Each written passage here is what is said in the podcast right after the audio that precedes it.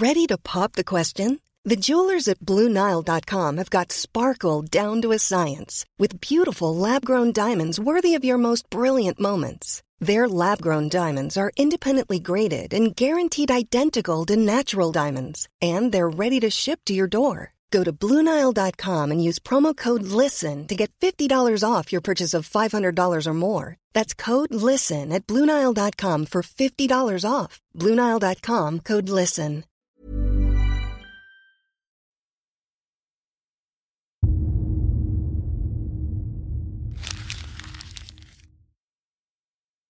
Seguirle el ritmo al país no es cosa fácil, pero en este espacio intentaremos, semana a semana y en 25 minutos, comprender juntos lo que sucede en el territorio que habitamos. Esto es Semanario Gato Pardo y yo soy Fernanda Caso.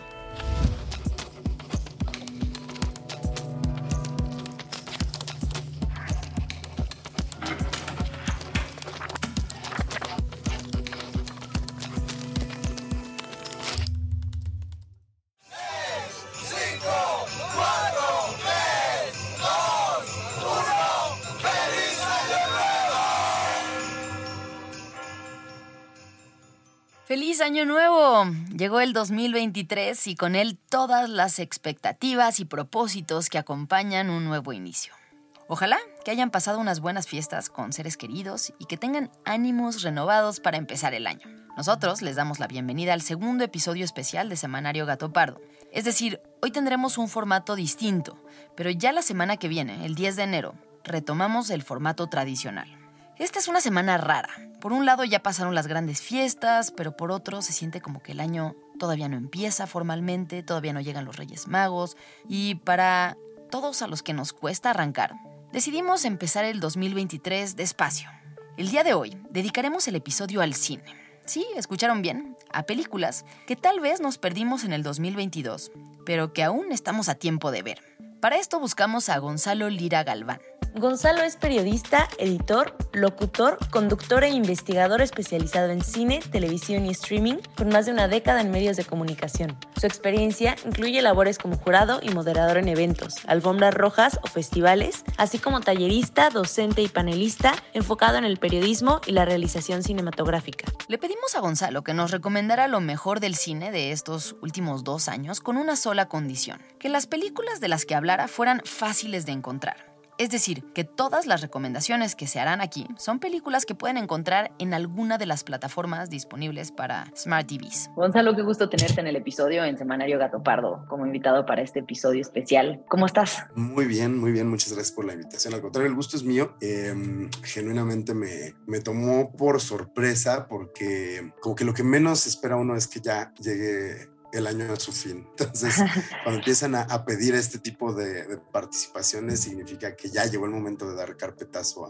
al año avanzar dar capetazo el año y pues también dar inicio al siguiente y para aquellos que nos quedamos rezagados, que tal vez no vimos lo que había que ver en 2022, podernos recuperar en 2023, ¿no? Ponernos al corriente en 2023. Entonces, si te parece bien, pues entramos con las recomendaciones. ¿Qué nos traes? ¿Cuáles son aquellas películas que tú dirías, estas películas que salieron tal vez durante el año pasado, los últimos dos años, hay que verlas sí o sí en 2023, antes de que empiece a salir la avalancha de nuevas películas? Qué, qué bueno que hiciste la aclaración y creo que está también bueno aclararle al público sí son películas, algunas son películas del 2021 que quizá llegaron a cartelera hasta el 2022 o quizá algunas que pude ver hasta el 2022. La, la mayoría son películas del 22 y también todas son películas que la gente ya puede encontrar desde la comodidad de su casa. Pero pues si te parece bien arrancarnos, ¿cuál sería la película que tú recomendarías? ¿Cuáles serían las películas que estarían tal vez en tu top 5?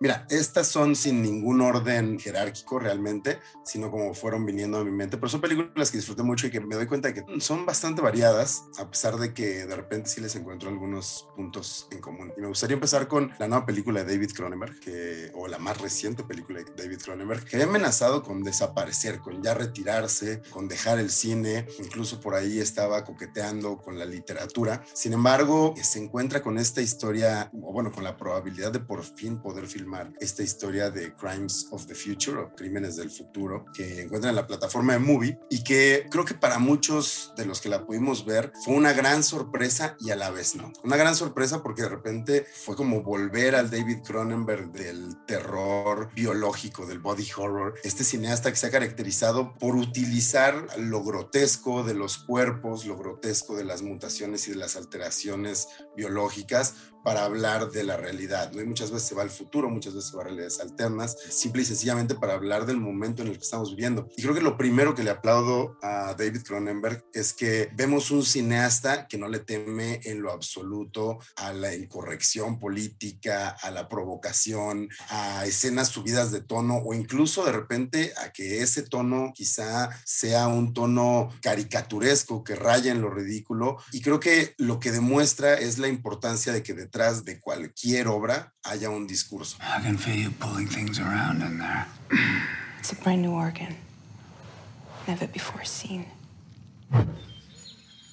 Básicamente, Crímenes del Futuro es la historia de una pareja que se dedica a hacer performance a través de eh, hacer cirugías en público. Esto, ¿por qué? Porque uno de ellos tiene una afectación física, que no, justo, ¿no? Sin tratar de echarles a perder la película, eh, tiene una afectación física y entonces genera más órganos de los que puede tener. Empieza a generar demasiados órganos y entonces ante la necesidad de extirpar esos órganos, pues encuentran la probabilidad de hacer de ello un, negocio y un espectáculo. Y creo que desde ahí empezamos con los comentarios hacia la sociedad actual, ¿no? O sea, este gusto por el entretenimiento de repente burdo, de repente grotesco, que podemos voltear no mucho atrás y pensar en quizá la más reciente eh, película antes de Pinocho de, Guillermo del Toro, ¿no? El Callejón de las Almas Perdidas, que hablaba justo de este mundo carnavalesco en el cual se explota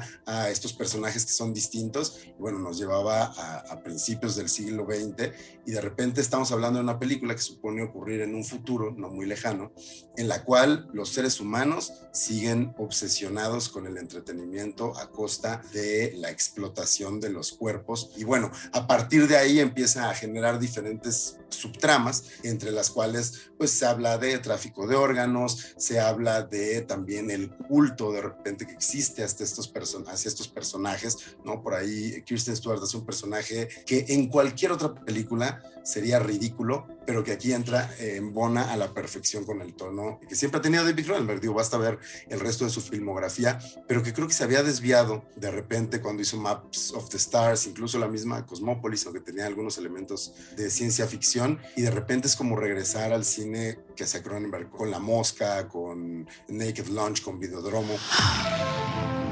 I don't like what's happening with the body. In particular, what's happening with my body.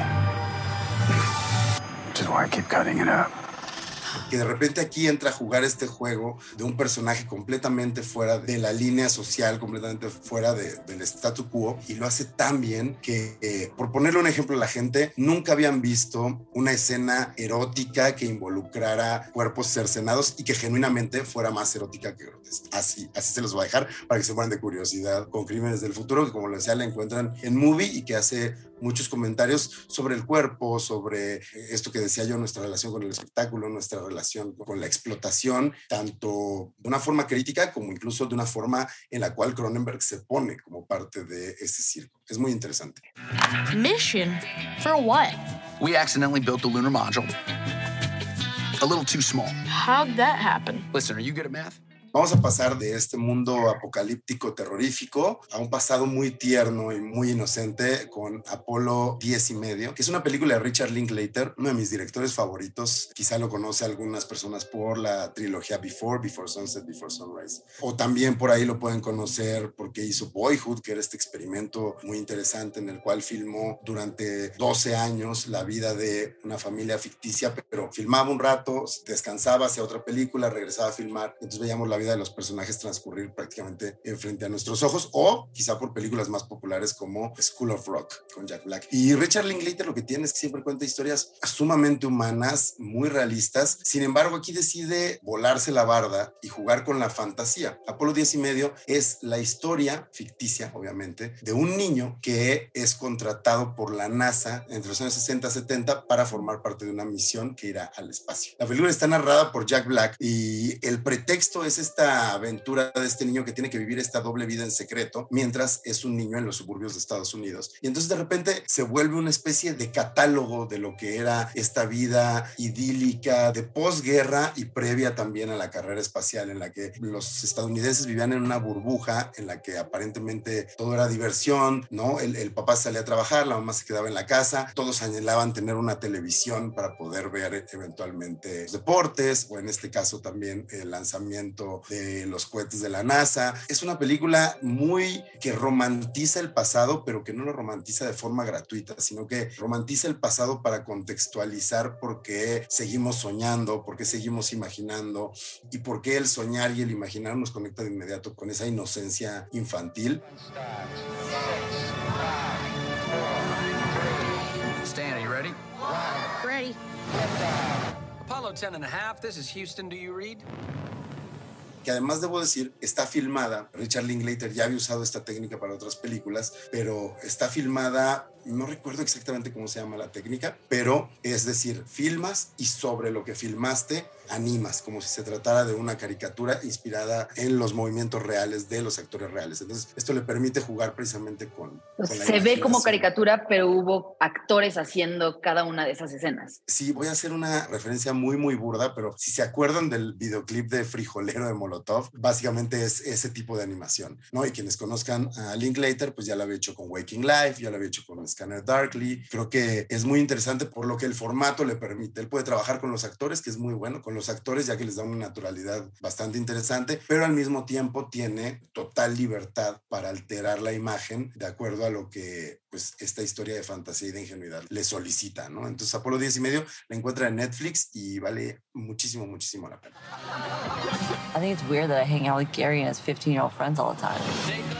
Tercera recomendación, ¿cuál sería? Tercera recomendación, yo creo que sí esta está en mi top 3 de películas del año, que afortunadamente ya está disponible. Por ahí un, un par de, mis favoritas que todavía no están disponibles en, en, plataformas para ver en casa, pero se trata de Licorice Pizza, que es además una película de uno de mis directores favoritos, que es Paul Thomas Anderson. Es otra película también nostálgica, también situada en los, en los años 70, la historia de un adolescente, un joven emprendedor, vamos a ponerlo así, en los años 70, se enamora de una mujer mayor. Fue muy criticada la película por romantizar precisamente la relación de un menor de edad con una mayor de edad. Creo que en ningún momento romantiza realmente la relación, sino que romantiza el deseo de este adolescente y la confusión también que llega a tener esta chica. Él es un estudiante y se conocen porque ella está trabajando un día en su escuela. Él de repente empieza ahí como a hacer unos negocios, empieza a comprar camas de agua y decide que se va a hacer su negocio, pero también es actor, al mismo tiempo es un niño actor que no termina de levantarla, pero que tiene precisamente como esta seguridad que tienen los actores, tiene como esta coquetería que tienen los actores que tienen que tener como mucha seguridad en sí mismos y eso es lo que hace que está joven también, pero mayor que él, empiece a,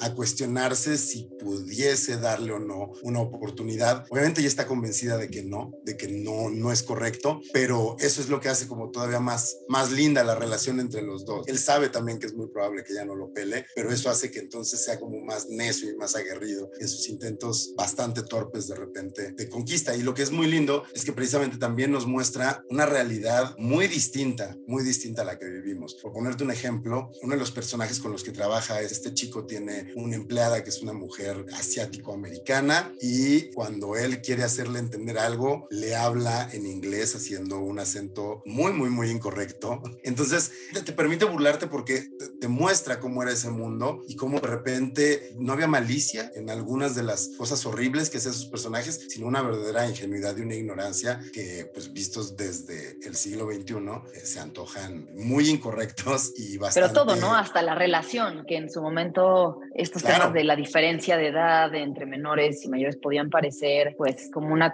cosa menor, ¿no? Como una cosa menor, fíjate, es, muy interesante porque... Son, son replanteados, ¿no? Totalmente, y es muy interesante esto porque hay muchas cosas que se pueden significar de esta película. De entrada, el protagonista es el hijo de Philip Seymour Hoffman, que fuera durante muchos años uno de los actores fetiche de Paul Thomas Anderson. Philip Seymour Hoffman trabajó con él en Magnolia, en Boogie Nights, One Strong Love, en un montón de sus películas antes de, de su muerte. Y él interpreta al chavito este que se enamora de la mujer mayor. Y la mujer mayor es interpretada por una de las hermanas Haim, Alana Haim, que es parte de esta banda Haim. Y lo que es interesante es que ella interpreta este personaje, sus hermanas interpretan a sus hermanas y sus papás interpretan, bueno, su papá y su mamá interpretan al papá y a la mamá de estas jóvenes. Es decir, toda la familia Haim está ahí. Pero lo que es, lo que es aún más interesante y como un doble sentido ahí raro es que la madre de las chicas que forman parte de esta banda fue maestra de Paul Thomas Anderson. Y Paul Thomas Anderson dice que de alguna manera él tenía un crush con ella.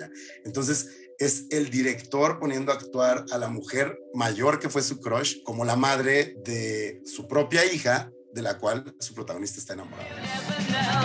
I'm not gonna forget you.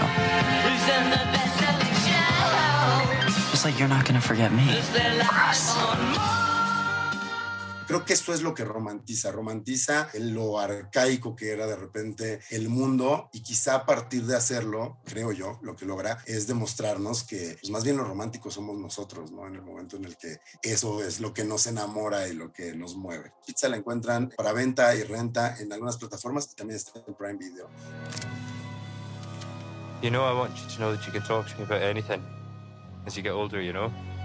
La siguiente forma parte del catálogo de Movie, se llama Afterson. Quizá todavía la encuentran incluso también en cartelera. Eh, Afterson es la historia de las últimas vacaciones entre una niña preadolescente y su padre muy, muy joven, antes de que ella no lo vuelva a ver son las últimas vacaciones y está inspirada también en la vida de Charlotte Wells, que es la directora de la película. Paul Mescal es el protagonista, eh, bueno, el, quien hace el personaje del papá. Si vieron una serie que si no la han visto, échenle un vistazo, que se llama Normal People, también un romance así torrido, adolescente o juvenil al menos, échenle un ojo, pero bueno, Paul Mescal es el protagonista y es la historia de unas vacaciones en la playa de un padre y su hija, todo visto desde la perspectiva de esta hija, pero lo que es también muy interesante es que la película, la realidad es vista desde los ojos de la niña, pero también desde la memoria de ella como adulta. Entonces, la película constantemente está jugando con estas dos perspectivas. ¿Por qué? Porque al mismo tiempo que, nos hace a nosotros como adultos entender las motivaciones del padre y ver con ternura a la niña,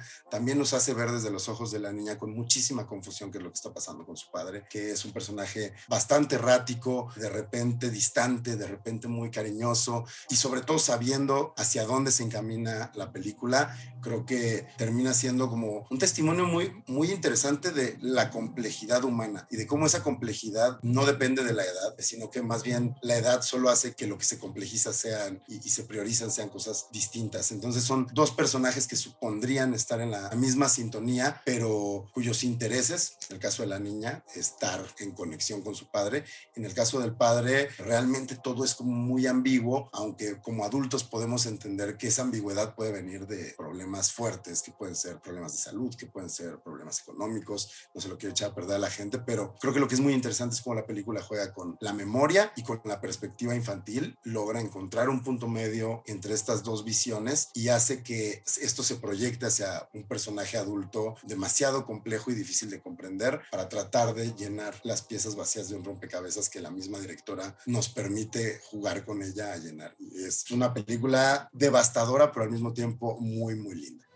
Wish we could stay for longer. Me too. Mira, voy a cerrar con dos películas que recomiendo mucho. Para no quedarte con cinco, sino con seis, me parece. ¿Viste, ¿viste lo que dice? El cinco es un empate entre las cinco y las seis. Son dos películas que me gustan mucho porque quizá después de Crimes of the Future, que fue la primera, que hablábamos de, del género de la ciencia ficción y el terror, son dos películas que juegan con géneros.